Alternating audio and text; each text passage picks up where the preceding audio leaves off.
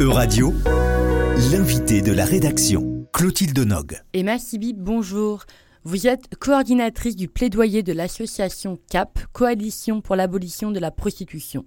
Pendant deux ans, vous avez mené une recherche sur la surreprésentation des femmes marginalisées dans ce domaine, et pour mener cette recherche, vous avez recueilli les témoignages de plus de 40 personnes, experts, expertes et survivantes de la prostitution et de la traite d'êtres humains à des fins sexuelles. Votre recherche couvre pas moins de 49 pays et se présente finalement comme une analyse complète des oppressions intersectionnelles qui façonnent le système. Aujourd'hui, vous en avez fait un livre et il sort en France le 10 février prochain. Il s'intitule Last Girl First, la prostitution à l'intersection des oppressions sexistes, racistes et de classe. Alors Emma Sibi, merci beaucoup d'être avec nous aujourd'hui.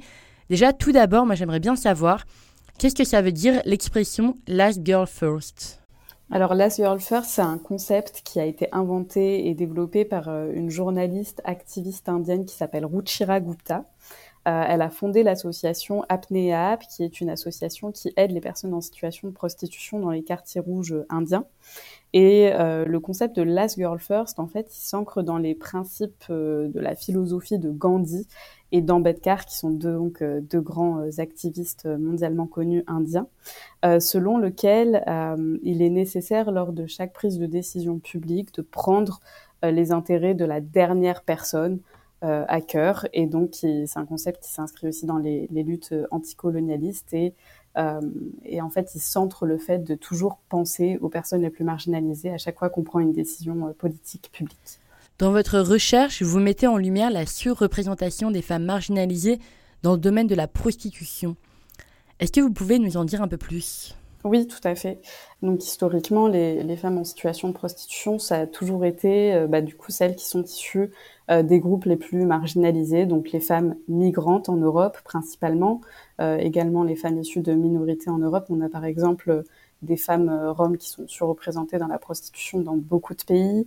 les femmes migrantes, comme je le disais en Europe, donc par exemple en France, selon les chiffres de l'Office central de la répression de la traite des êtres humains, 90% euh, des personnes en situation de prostitution sont en fait des, femmes euh, victimes de la traite des êtres humains et ce sont des femmes migrantes euh, issues du Nigeria, des pays d'Afrique de l'Ouest, également de la Chine.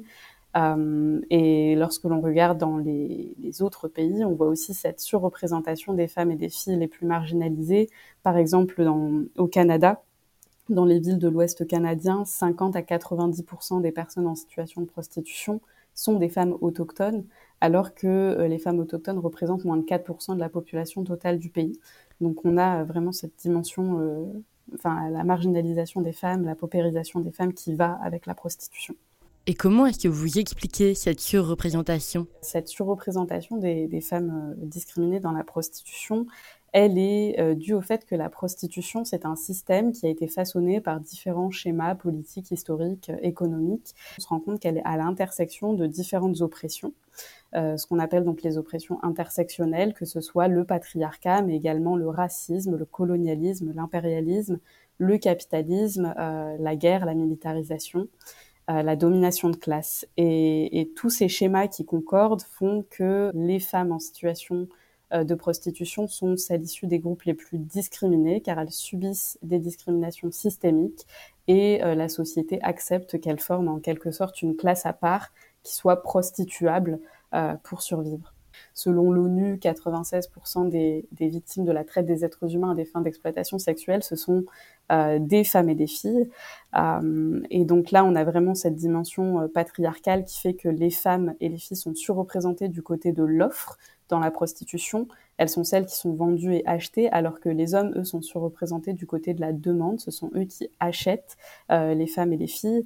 Euh, donc on a tout, d'abord cette dimension patriarcale, mais après il y a également plein de schémas euh, d'oppression qui s'ajoutent à ça, notamment donc le, colonialisme qui a façonné le système de la prostitution un peu historiquement, l'impérialisme également, et, tout plein d'autres schémas d'oppression qui, s'ajoutent à cela. Quel a été le rôle de la colonisation sur le domaine de la prostitution? La prostitution, c'est une entreprise qui a été façonnée euh, par le colonialisme, qui a été parfois introduite et créée par le colonialisme aussi pour asservir euh, les peuples colonisés, pour mieux les dominer, pour les humilier. Les femmes et les filles euh, des peuples colonisés étaient exploitées sexuellement par les colons dans les bordels militaires de campagne, dans, en Asie, dans les zones de rest and recreation par les GI américains. Et aujourd'hui, ce colonialisme a laissé une empreinte énorme euh, qui fait que les femmes et les filles euh, autochtones sont toujours discriminées dans les sociétés et sont toujours, encore et toujours, celles qui sont euh, prostituées, celles qui sont en fait cette, matière première qui est exploitée toujours par les dominants, qui est achetée par des dominants. Et Massibi, comme vous le savez, en Europe, on a aujourd'hui différents schémas législatifs par rapport à la prostitution. Pour prendre deux extrêmes, on a la Suède d'un côté avec un modèle abolitionniste et l'Allemagne ou les Pays-Bas de l'autre avec un modèle réglementariste, est-ce que les profils de personnes en situation de prostitution varient en fonction de la législation du pays? Alors, euh, selon les profils des personnes en situation de prostitution, pas forcément. Euh, c'est un peu euh, universel finalement parce que lorsque l'on analyse qui sont les personnes en situation de prostitution dans tous les pays, quel que soit le modèle législatif, on retombe sur ces mêmes conclusions qui sont justement quelles sont euh, les plus précaires, quelles sont les plus pauvres, quelles sont les femmes racisées, quelles sont les femmes qui sont marginalisées. Euh, donc la Suède, elle a, elle a décriminalisé euh, les personnes en situation de prostitution et elle a criminalisé la demande pour la prostitution en 1999. Et ce que l'on voit dans le pays, c'est que euh, depuis la criminalisation de la demande, la demande, elle a drastiquement On était à 13,6% euh, d'hommes suédois qui achetaient du sexe en 1996, donc avant la loi.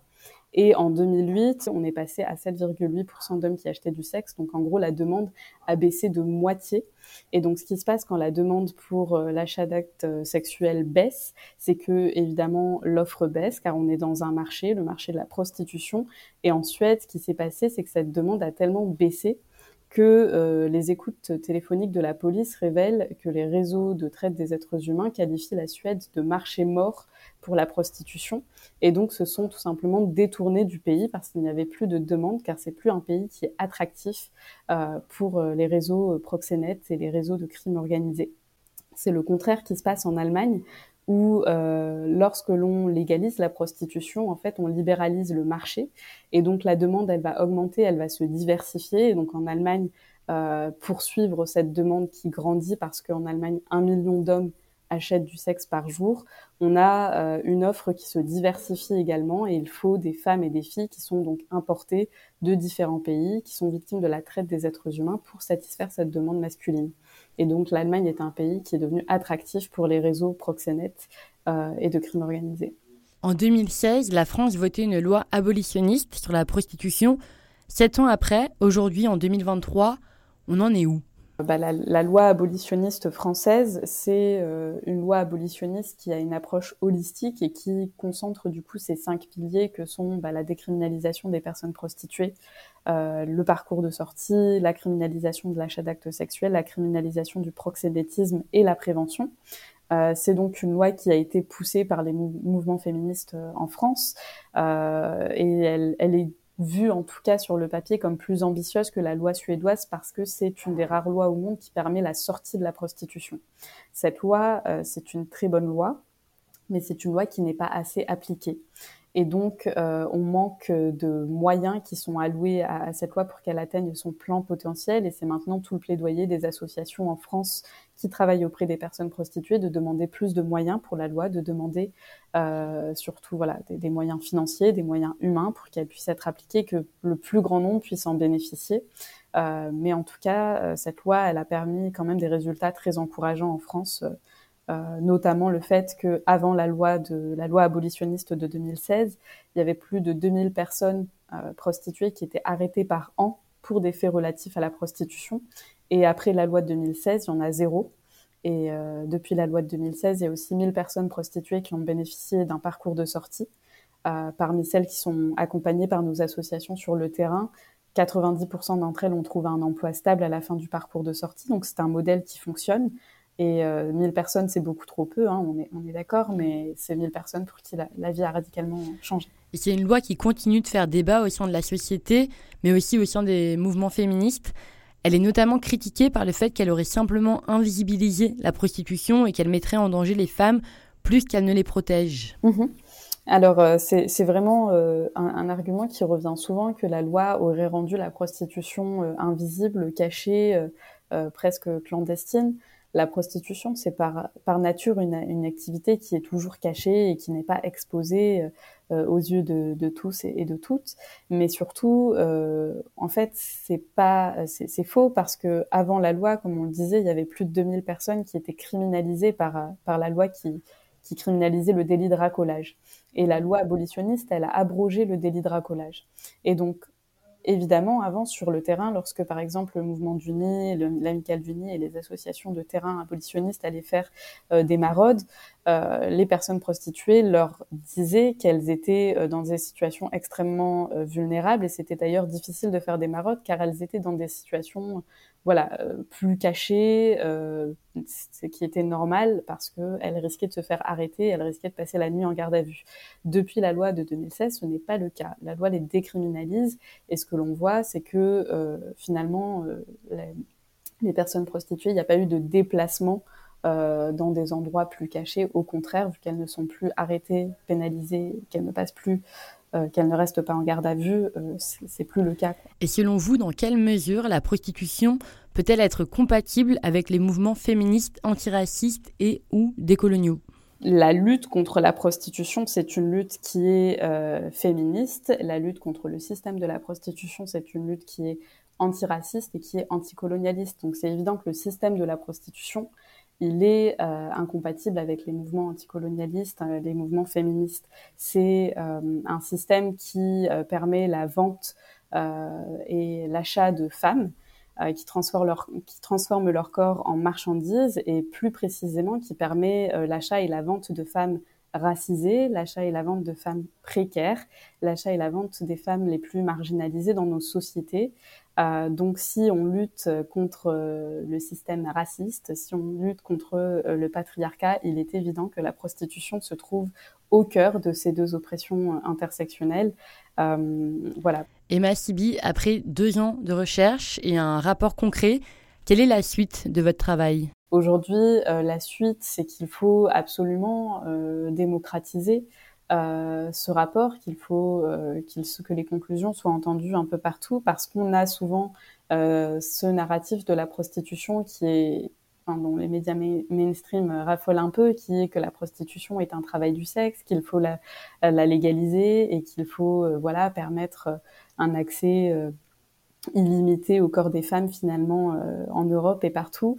Euh, sauf que euh, ce narratif-là, il vise systématiquement à remettre en cause, à remettre les femmes et les filles les plus marginalisées, les femmes et les filles racisées, les femmes et les filles précaires, toujours au cœur du débat, à permettre finalement leur exploitation sans limite et sous un vernis un peu subversif subversif et progressiste, euh, on renforce le racisme à leur rencontre, on renforce euh, ben, toutes les mesures misogynes à leur rencontre aussi.